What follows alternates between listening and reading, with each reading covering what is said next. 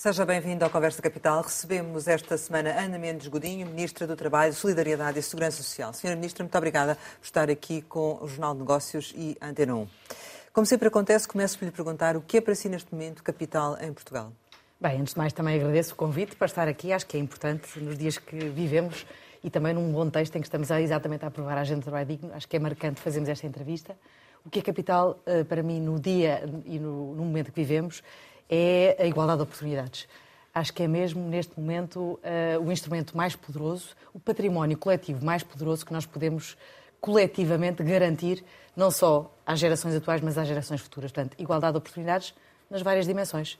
Naturalmente, na dimensão do que significa do investimento nas crianças, como crítico para que essa igualdade de oportunidades se crie desde o momento em que as crianças nascem, desde a igualdade de oportunidades nos locais de trabalho, no mercado de trabalho, desde a igualdade de oportunidades também no, na resposta aos desafios demográficos que temos, nomeadamente nas respostas ao envelhecimento. Portanto, diria que esta igualdade de oportunidades é também aquilo que pode garantir esta construção de um país justo, solidário e que também valoriza essencialmente eh, cada pessoa e garante que cada pessoa consegue desenvolver as suas competências e o seu talento da melhor forma que, que é possível num país que lhe garante exatamente igualdade de acesso e de oportunidades para se, para se afirmar. E já vamos concretizar melhor cada uma dessas vertentes que dizem muitas das áreas que são uh, da sua tutela e, e, falaremos também em particular da agenda do trabalho digno, mas relativamente ao acordo de rendimentos e competitividades, a contestação uh, tem vindo a aumentar todos os dias e há protestos nas ruas dos trabalhadores que exigem melhores salários,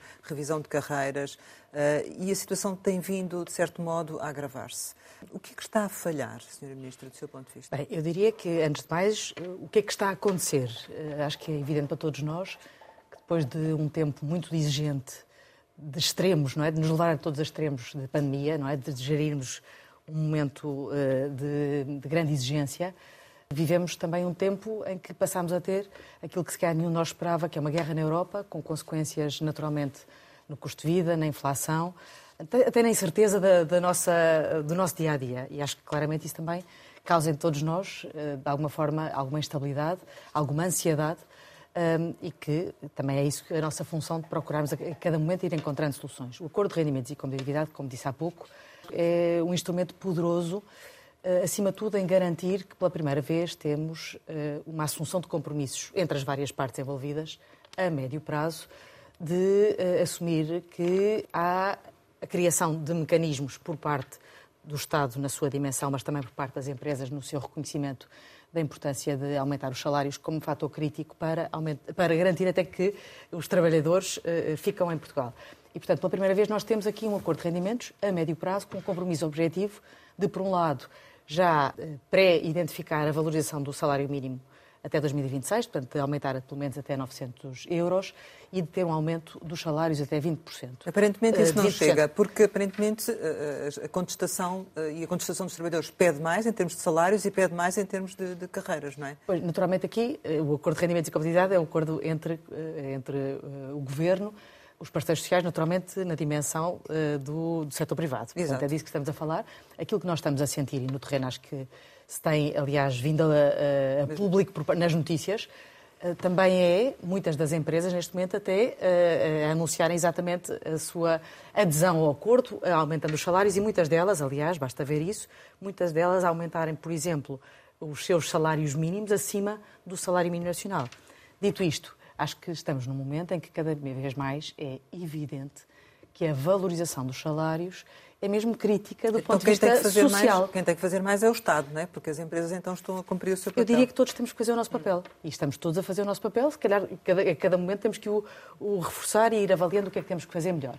Mas do ponto de vista uh, do Governo, aquilo que estamos a fazer é exatamente cumprir aquilo que uh, previmos no acordo, que é, no esforço coletivo significa empresas pagam mais, mas também, por parte do Estado, há uh, instrumentos, por um lado, uh, o reforço do IRR jovem, garantir que durante cinco anos os jovens que andam no mercado de trabalho têm uh, uma, um esforço fiscal menor, precisamente para garantir que têm mais rendimento. Ou a alteração das próprias regras do mínimo de existência e da garantia que até mil euros também a própria alteração da retenção na fonte é diferente para garantir que as pessoas não são prejudicadas, por exemplo, como acontecia anteriormente, porque tinham um aumento de salário. Ou seja, muitas vezes havia este aumento de salário e depois, na prática, a pessoa acabava por acabava não, por não ganhar receber. menos. Mas em relação ao salário mínimo, é, é possível que haja aqui um aumento intercalar, por exemplo, face à situação? Bem, eh, aquilo que eu acho que também o Acordo de Rendimentos nos garante a todos é previsibilidade na, na, na nossa intervenção. Aquilo que tem, que tem sido feito, eh, e eu relembro o que, o, o, o que é que significa hoje o salário mínimo, neste momento o salário mínimo em Portugal, aprovado para entrar em vigor já este janeiro, está em 760 euros, que significa um aumento do salário mínimo desde 2015 de 50%. Mas em termos, se, se tivermos em conta a inflação, na verdade o salário mínimo estagna, não é? Não, se tivermos em conta a inflação acumulada nestes anos, a inflação acumulada é de 13%. E o salário mínimo aumentou 50%. Estou a falar, dito isto, portanto, dito isto, dito isto, o salário mínimo é mesmo mínimo. E uh, não é o que deve ser pago às pessoas. É o mínimo do que se considera que deve ser uh, abaixo do qual não, não é, não Mas é cabe, aceitável. Cabe ao Governo a definir, definir esse, esse valor. Portanto, a pergunta é se não faria sentido, tendo em conta a inflação, que é muito mais alta eh, do que a que era prevista em outubro, quando ficou fechado o acordo, que houvesse, por exemplo, um aumento intercalado do salário mínimo este ano. Naturalmente, o Acordo de Rendimentos também prevê isso, que, ele, eh, que o próprio acordo é reavaliado e avaliado em função da, sua, da evolução da situação ao longo destes quatro anos e assim o faremos. Aliás, já esta semana houve uma reunião técnica de acompanhamento do acordo, precisamente para com os parceiros acompanhar a evolução. Mas, naturalmente, já agora re, eh, recapitulando aqui alguns valores. A evolução do salário mínimo eh, desde 2015, como lhe disse, é uma evolução de, de um aumento de 50%, coisa que nunca tinha acontecido. Se nós pensarmos, só um número para termos presente. Em 2015, nós tínhamos 1 milhão e 700 mil pessoas que recebiam menos do que 760 euros, para percebermos a dimensão do número de pessoas que este aumento uh, Mas, implica. no fundo, o que está a dizer é que, como o acordo de rendimentos foi assinado numa perspectiva de previsibilidade para as empresas, então... Não é de previsibilidade para as empresas, é de previsibilidade para as empresas e para os trabalhadores. Então, nesse sentido... Procurando também que para os sentido, trabalhadores o acordo... haja esta garantia de valorização dos salários, como aliás é sendo assumida como a prioridade total, mas, mas então... seja para as empresas, seja para o governo, seja para os trabalhadores. Mas então, no fundo, o que está a dizer é que o acordo de rendimentos não permite esse, esse aumento intercalado do salário mínimo. O que eu lhe disse foi que o acordo de rendimentos o prevê é exatamente uma avaliação da situação em função eh, da evolução e de monitorização do, próprio, da, da, do impacto do acordo. Nós estamos em janeiro. Nós estamos em janeiro do início da implementação deste acordo, que é um acordo a quatro anos com aquilo que nós procuramos também que seja uma continuação de um caminho que nós temos percorrido. Se nós em 2015, vamos, vamos lembrar-nos, em 2013 ou em 2012, vamos lembrar-nos da, da, discussão que na altura uh, estava em cima da mesa, que era o medo uh, que muitos uh, apontavam do impacto que o aumento do salário mínimo podia ter, nomeadamente no efeito no desemprego. Se se lembram, em 2013, 2014, estagnaram-se e paralisou-se o salário mínimo nacional.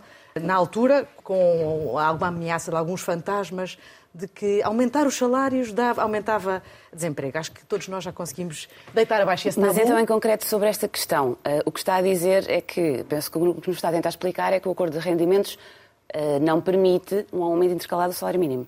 Vou repetir exatamente o que eu disse. O acordo de rendimentos o que prevê exatamente é uma previsibilidade e um compromisso de aumento de salários. Esse é o grande objetivo do acordo de rendimentos.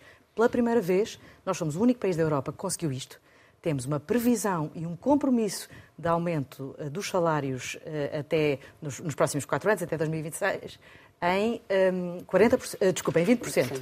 Uh, Mas numa eventual revisão temos, podem chegar a acordo para uma alteração destes valores? Naturalmente, o compromisso que assumimos foi garantir que tínhamos a capacidade de monitorizar a implementação do acordo e avaliar em cada momento aquilo que nós devemos afinar. Esse foi o compromisso E o que é que a Sra. Ministra acha uh, sobre este aspecto? O que eu acho neste momento é estamos no início do acordo, estamos em janeiro. Uhum. Naturalmente, o que nós estamos a fazer é a monitorizar a evolução dos salários. Neste momento, nós temos, este, para este ano, um aumento do salário mínimo de 7,8%, portanto, para 760 euros. Está a começar, neste momento, a ser pago em janeiro. Estaremos a monitorizar, também com a preocupação de procurar ter em cada momento medidas que uh, incentivem também o aumento uh, e a valorização dos salários, nomeadamente com algumas medidas concretas. Dou-vos o um exemplo concreto de um programa que estamos a preparar para lançar de apoio à contratação de jovens, precisamente sabemos que é um segmento uh, de, do, mercado de trabalho que tem uma, uns salários abaixo da média, só para termos alguma, alguma perspectiva deste caminho que temos, temos percorrido, que eu acho que é sempre bom lembrarmos do caminho que fizemos. Porque nós não viemos agora, de repente, é certo, começar Ministra, caminho mas Portugal também foi um dos países que mais cresceu e menos aumentou o salário mínimo. Vou, uh... vou, vou só, uh, uh, se calhar, contextualizar essa afirmação. Essa afirmação tem por base, se começarmos a olhar em 2013. E é verdade, infelizmente, em 2013 e 2014 não teve aumento nenhum. E quando falamos de médias, temos dois anos em que não houve aumento nenhum. Depende da perspectiva, não é? Não, depende, Agora, eh, depende, depende do caminho. Depende do caminho. Mas já reconheceu Até aqui... 2015 fazia-se um caminho, a partir de 2015 passou-se a fazer outro. Mas a senhora Vamos já reconheceu continuar. aqui que o salário mínimo é mínimo e que realmente evidente. deveria ser mais, não é? Não, o, o, que eu uh, reconheço e acho que é evidente para todos nós é que o salário mínimo é mesmo aqui, o, o valor abaixo do qual não, não é admissível que ninguém esteja a trabalhar e, uh, e, que não tenha esse, esse valor. Aliás, porque sabemos bem a importância que os salários têm no combate à pobreza e também, voltando à minha, ao meu capital, à garantia de igualdade de oportunidades das pessoas na própria vida e na liberdade de escolha das suas opções. Mas ia falar-nos de uma iniciativa uh, de, de, apoio aos jovens nesta matéria? Sim, uh, nós estamos a preparar o lançamento de um programa de apoio à contratação de jovens, precisamente também aqui para, uh, da parte do Governo, termos aqui instrumento de apoio ao aumento dos salários nos jovens. Acho que é crítico para todos nós, é evidente para todos nós, temos condições para uh, fixar, melhor, para percebermos? fixar os nossos jovens em Portugal. É uma medida de apoio à contratação, basicamente para todas as empresas que contratem jovens, uh, que uh, garantam que são contratos permanentes, e portanto, mais uma vez aqui alinhado com o combate sem tréguas à precariedade depois tem outros efeitos, como nós sabemos, e também já poderei explicar quais são os efeitos. Uh, e porque eu acho que deve ser mesmo uma luta uh, de sociedade contra uma, a precariedade injustificada, mas, portanto, desde que as empresas paguem no mínimo 1.320 euros a um jovem que começa a trabalhar.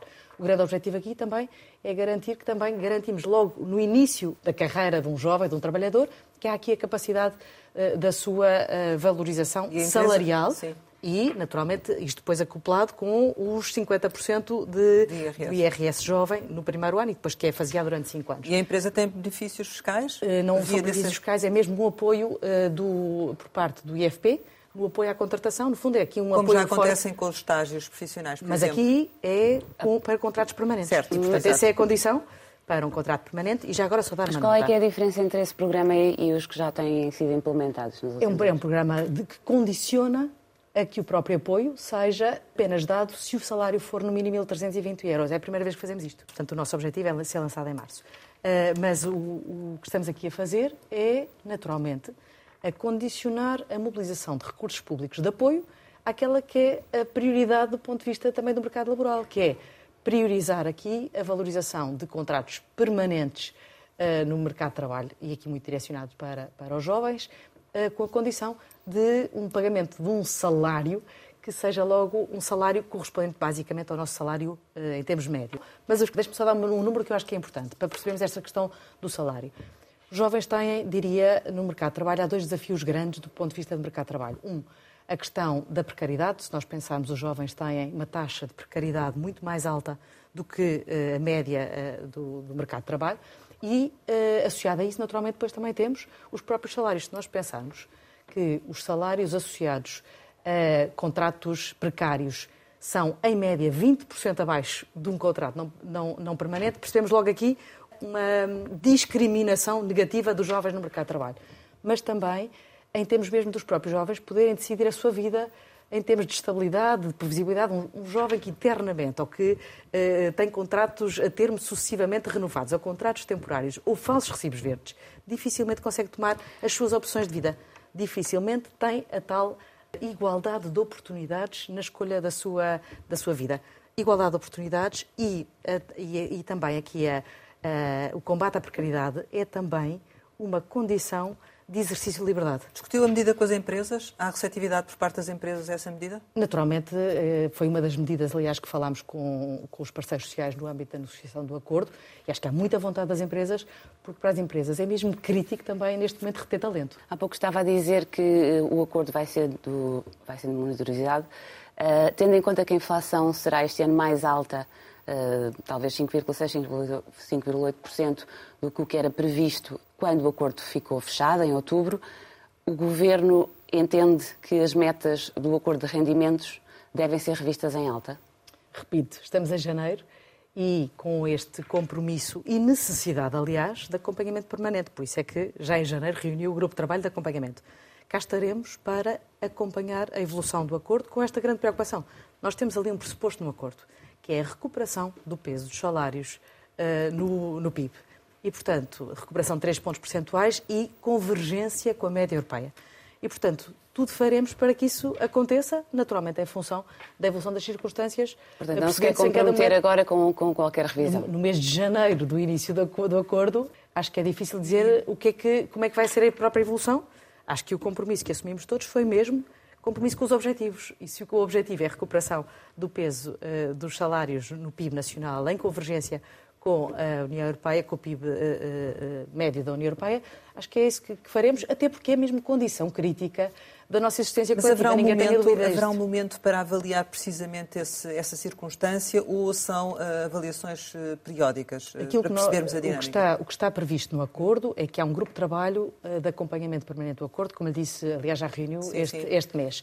E esse é para ir medindo duas dimensões a implementação das várias medidas, portanto, para garantir que as medidas que ali temos, que temos muitas medidas de todas as partes, eh, se concretizam e se implementam, mas também dos resultados. Portanto, o objetivo é mesmo ir também monitorizando os resultados. Naturalmente, em vai janeiro... chegar um momento em que a Sra. Ministra vai querer, eh, se calhar, olhar para o esses resultados. Que nós tem... O balanço que nós Quando temos... é que é isso? O, o balanço que, que temos previsto de uma forma regular é anual. Portanto, anualmente faremos essa avaliação mas naturalmente a monitorização é feita mensalmente. E acho que esse é o compromisso que eu acho que as pessoas todas percebem que é mesmo importante no momento que vivemos. A, a qualquer momento pode achar que há necessidade de voltar a reunir e tomar uma, uma decisão? Sim, tendo em conta e uh, com esta confiança, acho eu, todas as partes, temos procurado também garantir, através do acordo, ter objetivos macro de resultado final e depois de intermédios para procurarmos ir vendo como é que, como é que estamos a evoluir. Mas para, para, para chegar a esse objetivo, então não se, mexe, não se mexe nas metas intermédias, não é?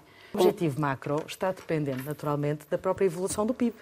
Porque eh, se o nosso objetivo é a recuperação do peso dos salários no PIB, também está dependente também da evolução da produtividade e da, que também é um dos objetivos do, do acordo. Naturalmente, eu acho que, queria aliás destacar isso, eu acho que pela primeira vez nós temos todas as partes sentadas a uma mesa a, a reconhecer e a priorizar a valorização dos salários como crítico para o país. E eu acho que esse é um ativo mesmo uh, histórico. Nós, neste momento, somos, aliás, citados como exemplo a nível europeu por termos conseguido ter esta, este compromisso histórico de valorização dos salários com um horizonte, com uma meta, e acho que é nesse sentido que temos todos que trabalhar, porque é mesmo essencial para todo o Uma das novidades da chamada Agenda do Trabalho Digno é o processo através do qual, em tribunal, o tribunal pode decidir que a pessoa que trabalha a recibos verdes para plataformas digitais, ou são exemplos a Glovo, a Uber ou a Bolt, eh, é ou não é um trabalhador dependente. Portanto, uma das particularidades da, da lei portuguesa é de admitir que a vinculação destas pessoas se faça não com as multinacionais, mas com as pequenas ou médias empresas intermediárias. Por que é que o Governo insistiu na possibilidade da relação de emprego ser com o intermediário e não com a plataforma, quando o que está a ser preparado, nomeadamente a nível da diretiva, só admite a vinculação com a plataforma, portanto com as multinacionais? Bem, antes de mais, só fazer o um enquadramento, que é a chaga da precariedade tem que ser combatida coletivamente por todos nós. E nós não podemos aceitar fenómenos de mundos paralelos, ou trabalhadores tipo A ou tipo B, apenas porque trabalha, tra, trabalham em novas formas de trabalho ou plataformas digitais. E essa foi uma bandeira e uma luta que assumimos desde o momento inicial. Aliás, quando lançámos a, esta discussão sobre a agenda do trabalho digno, fomos precursores neste sentido, de garantir que há uma presunção de laboralidade relativamente a estes trabalhadores. Estes trabalhadores não podem não ter direito a férias, não podem não ter direito à proteção social, não podem ter, não ter direito a equipamentos, nomeadamente aos veículos que usam, não podem. É inaceitável.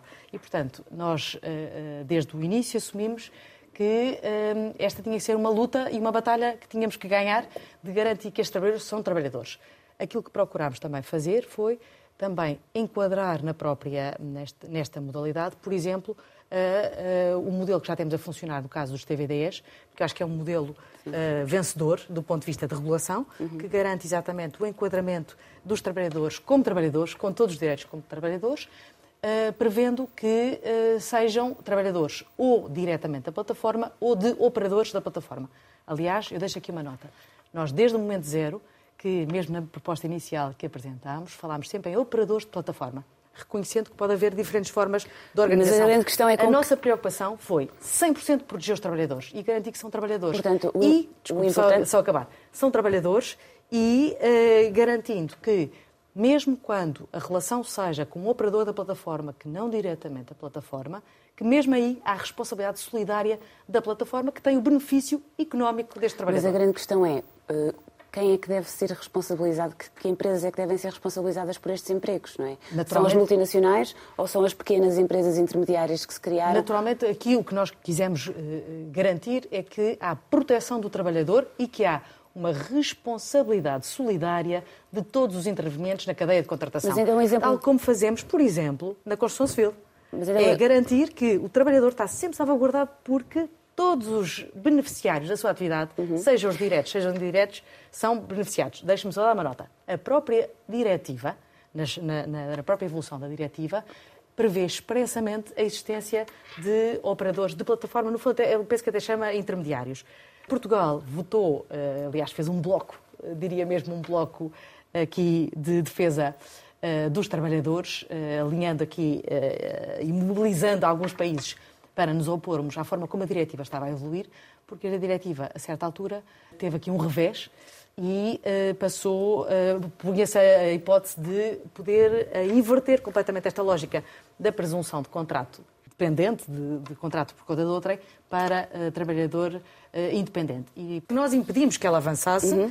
porque desprotegia, invertia completamente a lógica com que iniciámos este processo e, portanto, também tivemos aqui capacidade de nos mobilizarmos mais uma vez. A Europa Social mobilizou-se muito fortemente para impedir este revés nos trabalhadores. Para dar um exemplo concreto, o motorista TVDE, por exemplo, ele trabalha uh, com um intermediário. No futuro, a quem é que acha que estes motoristas poderão passar a estar vinculados? A lei o que prevê é, eh, em primeira linha, há uma presunção de laboralidade com a plataforma, naturalmente depois em função das realidades concretas de cada negócio, porque os negócios digitais das plataformas digitais são muito diferentes.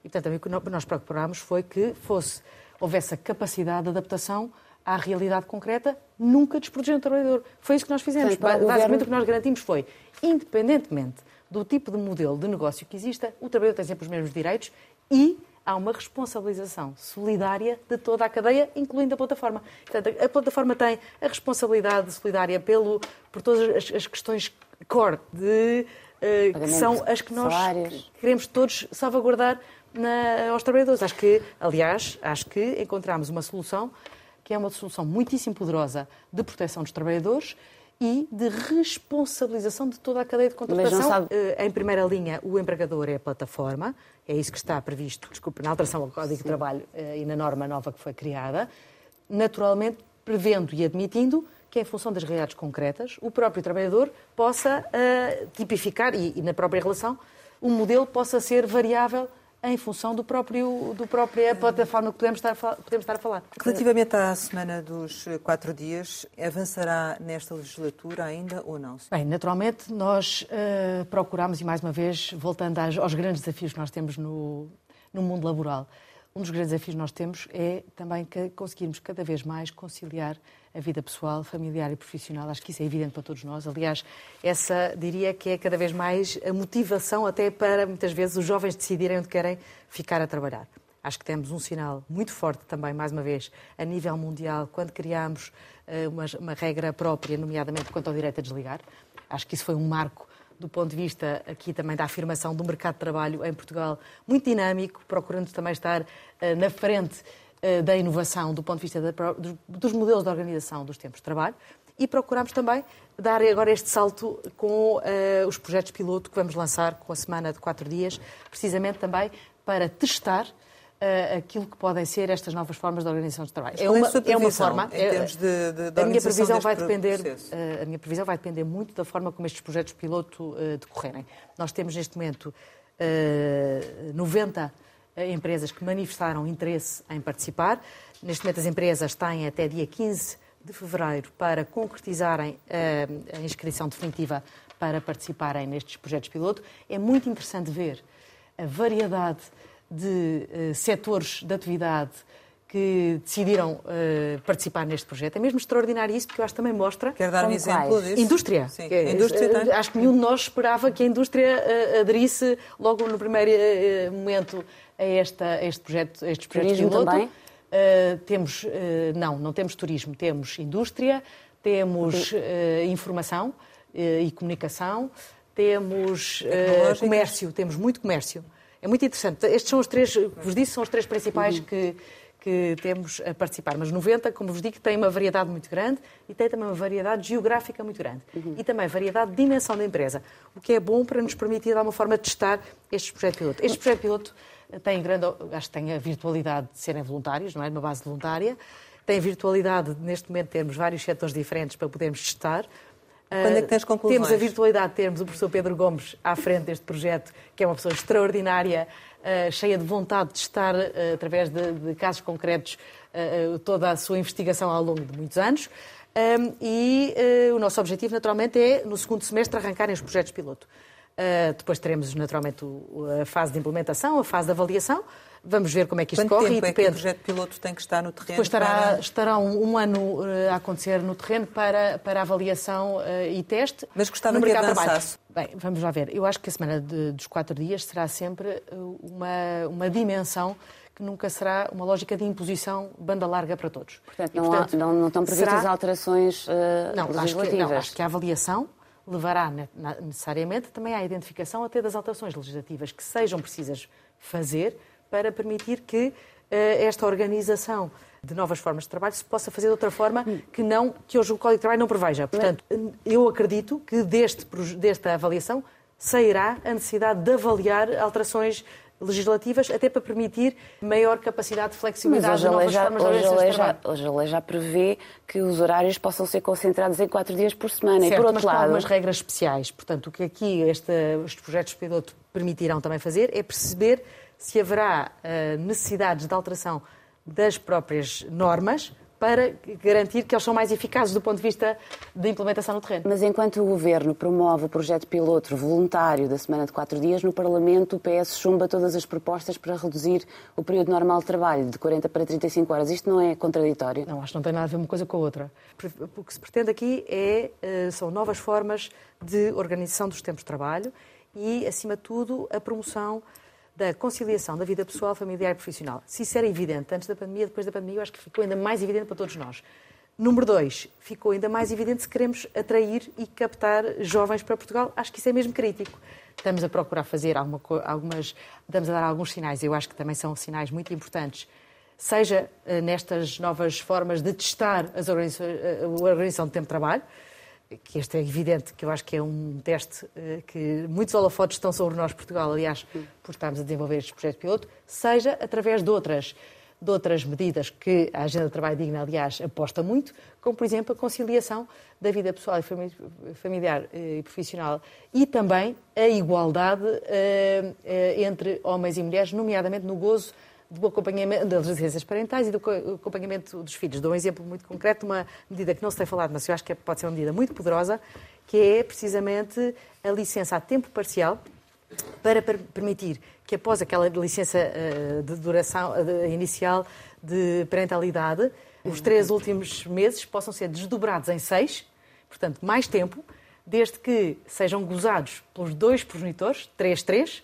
em part-time, no fundo, em é? Part part-time. Muito bem. E é exatamente, é, também são estas novas formas de testarmos a forma de conciliar a vida, mas também acompanhar, que significa, na prática, vai poder acompanhar uh, os filhos no seu primeiro ano de idade, desde que ambos os progenitores, ambos os, os pais, tenham esta, esta partilha real. Mais uma vez, com esta grande preocupação, libertar também as mulheres para o mercado de trabalho, que é uma coisa em que acredito muito. Nas alterações que estão a ser fechadas no Parlamento, uh, há também mudanças ao enquadramento das regras sobre o teletrabalho. Uh, a compensação que, que as empresas pagam pelas despesas poderá ser feita através de um valor fixo. Uh, mas falta definir o limite até ao qual o valor estará isento de impostos o que é que lhe pareceria razoável? E de TSU já agora? Acho que essa também foi, aliás, uma boa conquista desta negociação e desta evolução da discussão da Agenda do Trabalho Digno. A Agenda do Trabalho Digno começou a ser discutida primeiro no Livro Verde do Futuro Trabalho em julho de 2020, portanto, um grande caminho que tem sido percorrido, mas acho que é um caminho que depois tem trazido também vantagens do ponto de vista também até da sua evolução e da, eh, do teste no terreno do que foi a implementação do teletrabalho o teletrabalho mostrou também a importância de temos aqui alguma regra e algum limite quanto ao, às despesas. É que, porque mas o, o governo já tem. O já limite tem... vai ser definido através de um, de um, de um, instrumento, muito brevemente, mal, mal, esteja a agenda de trabalho digna aprovada. Ainda no primeiro através, semestre. Ah, certamente no primeiro semestre. É evidente que tem que ser no primeiro mas, semestre. Mas não há ainda um, um valor definido entre, entre os membros Uh, há naturalmente um, um valor uh, falado entre os dois eh, ministérios que depois assumirão este, esta responsabilidade de assinar esta, esta portaria e será feito mal a agenda do trabalho digno seja aprovada. Uh, Senhora Ministra, relativamente à situação económica, queria lhe perguntar se esta situação económica pode obrigar o Governo a avançar com outro pacote de medidas extraordinárias para apoiar as famílias, nomeadamente as que mais necessitam. Bem, nós acho que as pessoas reconhecem que neste caminho 2015, desde 2015, temos procurado sempre, em cada momento, estar a acompanhar a situação e a colocar no terreno as medidas necessárias. Fizemos durante a pandemia, com, todos nos lembramos do que foi durante a pandemia, as medidas extraordinárias que foram sendo criadas de uma forma até completamente uh, sem precedentes, desde o layoff simplificado, todos nos lembramos, e mostrando que a eficácia de uh, muitas destas medidas, nomeadamente na proteção do emprego, todos nos lembramos, na capacidade, aliás, de recuperação do emprego pós-pandemia, fruto destas medidas extraordinárias. Durante uh, 2022, procurámos também uh, uh, ir monitorizando a situação no terreno. E continuamos a fazê-lo, não é? Estamos sempre a fazer. Implementámos, aliás, as várias medidas de apoio extraordinário, seja para as pessoas mais vulneráveis, seja para as famílias com os rendimentos mais transversais. Mas há percepção neste fazer, momento... Mas eu só sim, queria dar sim, esta nota. Diga. Também o que procurámos foi neste momento, eh, implementar várias medidas do ponto de vista estrutural, também que procuram responder ao momento que vivemos. Dou exemplo concreto do aumento das prestações sociais mínimas no valor de 8,4% este ano, ou seja, seja de, do aumento dos valores eh, mínimos e máximos do subsídio de desemprego, o aumento do abono de família, só para termos noção.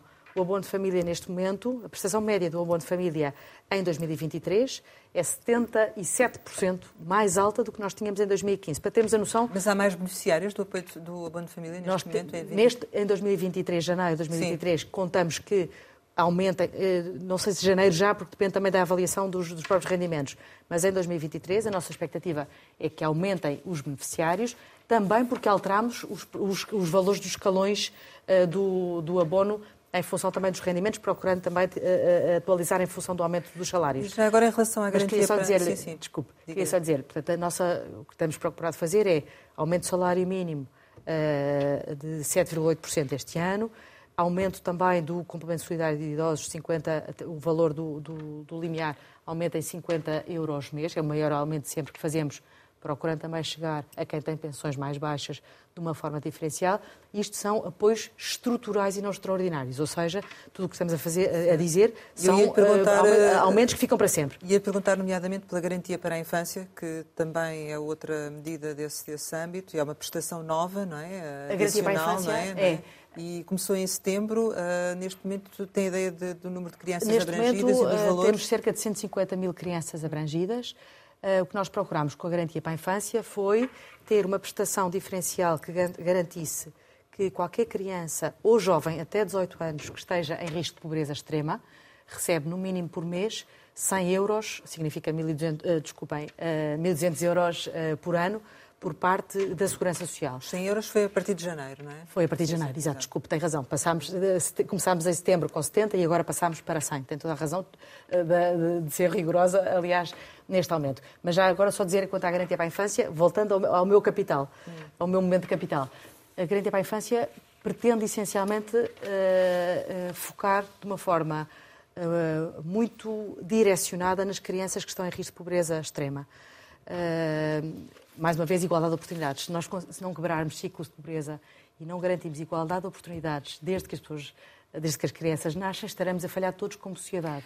O que é que isto significa? Deixe-me só dizer. Garantia para a infância é um conjunto de medidas que não é só a prestação eh, financeira. E nós arrancámos este mês, aliás, com o modelo de implementação da garantia para a infância. Já assinámos uh, dois, dois, dois, dois conselhos que aderiram já a este modelo de gestão que são os núcleos locais da Garantia para a Infância, para garantir que qualquer uma destas 150 mil crianças que está em risco de pobreza extrema tem um acompanhamento local para que, garantir que tem direito aos serviços considerados essenciais na Garantia para a Infância, que aliás foi uma vitória Esse nossa. não é um número fixo, não é? Esse não é, é um, número, variável. A qualquer momento pode alterar. É um número variável em função Sim, do rendimento claro. das famílias, mas o que, a grande vantagem é que nós passamos a ter esta prestação financeira, que eu acho que é uma vantagem, vantagem do ponto de vista económico para as famílias uh, muito forte, mas também um conjunto de medidas de acompanhamento e de inclusão destas crianças para quebrar ciclos de pobreza. Exemplo, gratuidade das creches estas crianças, mesmo que não haja vaga numa creche no momento inicial logo, estas crianças uh, têm direito a que se crie uma vaga extra para que façam parte do sistema coletivo das creches. No, no privado? Uh, onde quer que seja. Onde, quer que, onde seja. quer que seja. Ou seja, estamos a dar uma vantagem a estas crianças que, à partida, estão em desvantagem por estarem em situação de pobreza extrema. Senhora Ministra, o desemprego registrado está a subir há cinco meses consecutivos e o INE disse-nos uh, esta semana que a taxa em dezembro foi de 7,6%, que é... 6,7%. 6,7%, peço não desculpa.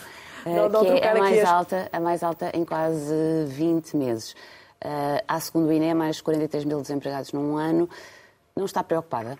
Eu estou a monitorizar diariamente a evolução dos números do emprego e do desemprego. Uh, em termos de contexto, só para percebermos, em termos de contexto, a verdade é que uh, nós estamos, há uma evolução, uh, está a aumentar o desemprego, de, passou de 6,5 para 6,7 de novembro para dezembro. naturalmente, longe de quaisquer outros números de grande preocupação que tivemos, por exemplo, na crise anterior ou, ou mesmo em 2015. Se nos lembrarmos que o desemprego estava em 12% em 2015, percebemos o grande caminho que fizemos até agora e percebemos, aliás, a grande capacidade que houve não só de diminuir o desemprego, mas também de aumentar o número de pessoas Portanto, ativamente não a trabalhar. considera relevante esta subida? Considero que é, neste momento, e aquilo que continuo a fazer sempre, é monitorizar permanentemente. Dito isto, se olharmos para a evolução eh, do desemprego em dezembro, comparando homólogos, é o segundo número mais baixo da última década. Para termos noção, também é importante portanto, contextualizar. Mas não quer acha dizer, relevante esta subida? Neste momento, essa, a, a subida de um ponto percentual, dois pontos percentuais, não acho relevante. Acho que sim, temos que monitorizar permanentemente, que é isso que estou a fazer. Mas acho também relevante aquilo que tem acontecido do ponto de vista de, número, de, novo, eh, de novas pessoas que estão a entrar no mercado de trabalho.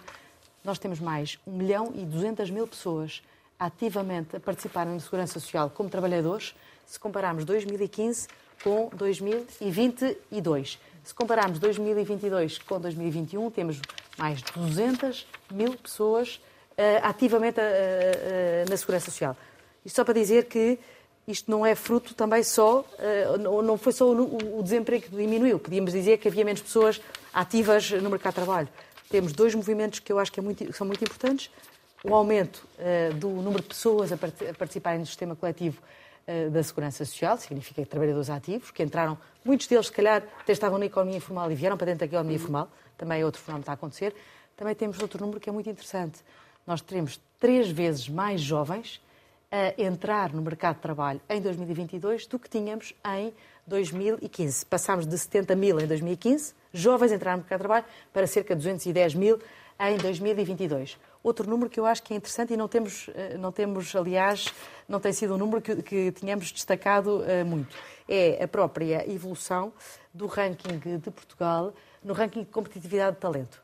Uh, nós, uh, foi divulgado recentemente o ranking de, de competitividade e talento para 2022 e nós em 2015 estávamos em 38º lugar.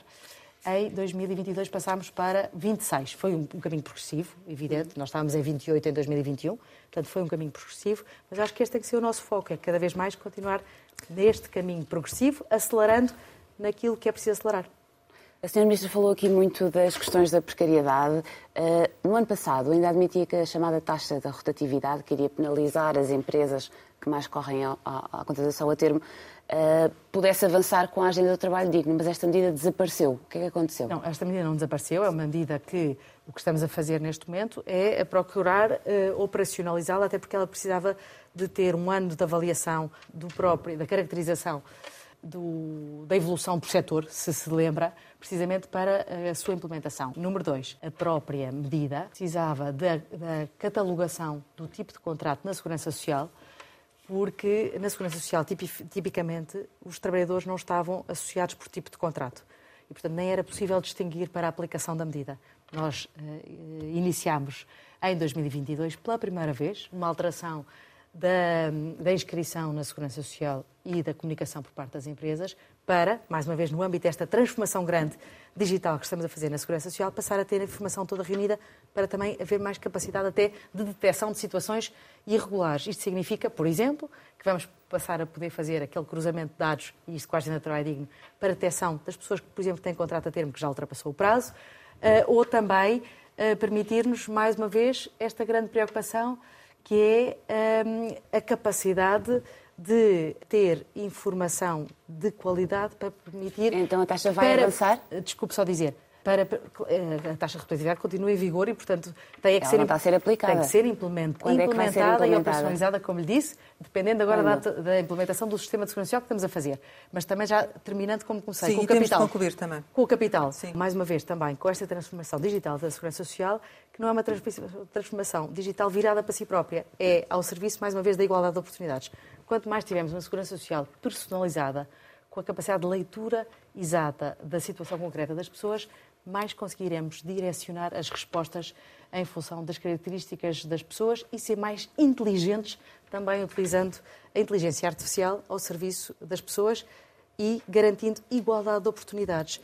As prestações automáticas, desculpe, Sim. as prestações automáticas extraordinárias que criamos, pagas com a dificuldade toda que houve, mas pagas automaticamente, são uma viragem completa na forma como olhamos para o sistema de segurança social aplicando um dos grandes lemas do combate à pobreza, que é garantir o acesso de todos, independentemente da sua capacidade e, às vezes, informação para aceder eh, ao próprio sistema. Sr. Ministro, vou-lhe fazer só, por colocar mais duas questões, estamos mesmo a acabar e temos mesmo que terminar, mas eu queria saber ainda, relativamente às medidas extraordinárias, que há pouco lhe perguntei, mas acabámos por nos desviar, se efetivamente há a possibilidade de vir aqui a atribuir novamente um apoio ao cabaz alimentar ou outro tipo de, de benefício. Monitorização permanente, adaptação permanente uh, e sempre uh, com leitura de terreno para perceber o que é que temos que fazer, sendo certo que em 2023, como lhe disse, a nossa opção foi mesmo, estruturalmente, aumentar as prestações direcionadas às pessoas mais vulneráveis, que também são aquelas mais afetadas uh, pela, pela inflação no momento,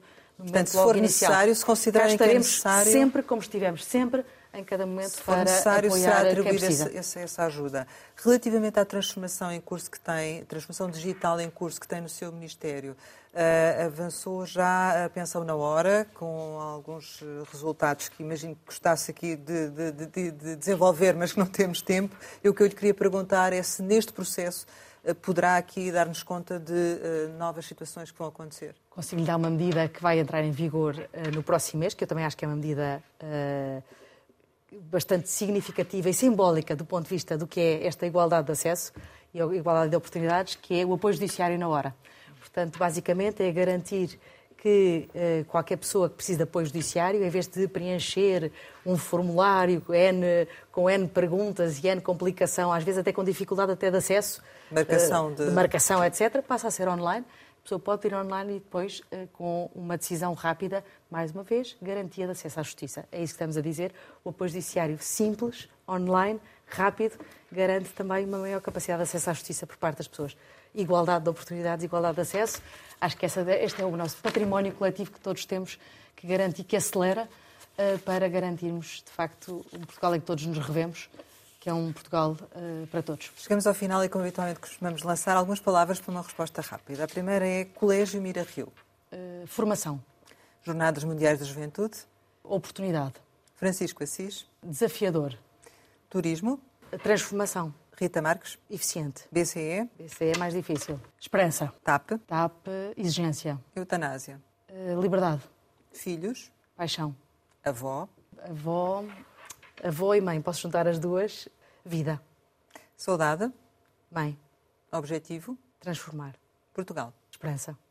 Sra. Ministra Ana Mendes Godinho, muito obrigada por ter estado aqui com a Antena 1 e o Jornal de Negócios. Pode rever este Conversa Capital com a Ministra do Trabalho, Solidariedade e Segurança Social em www.rtp.pt e ouvir em podcast. Regressamos para a semana, sempre neste dia, esta hora, e claro, contamos consigo.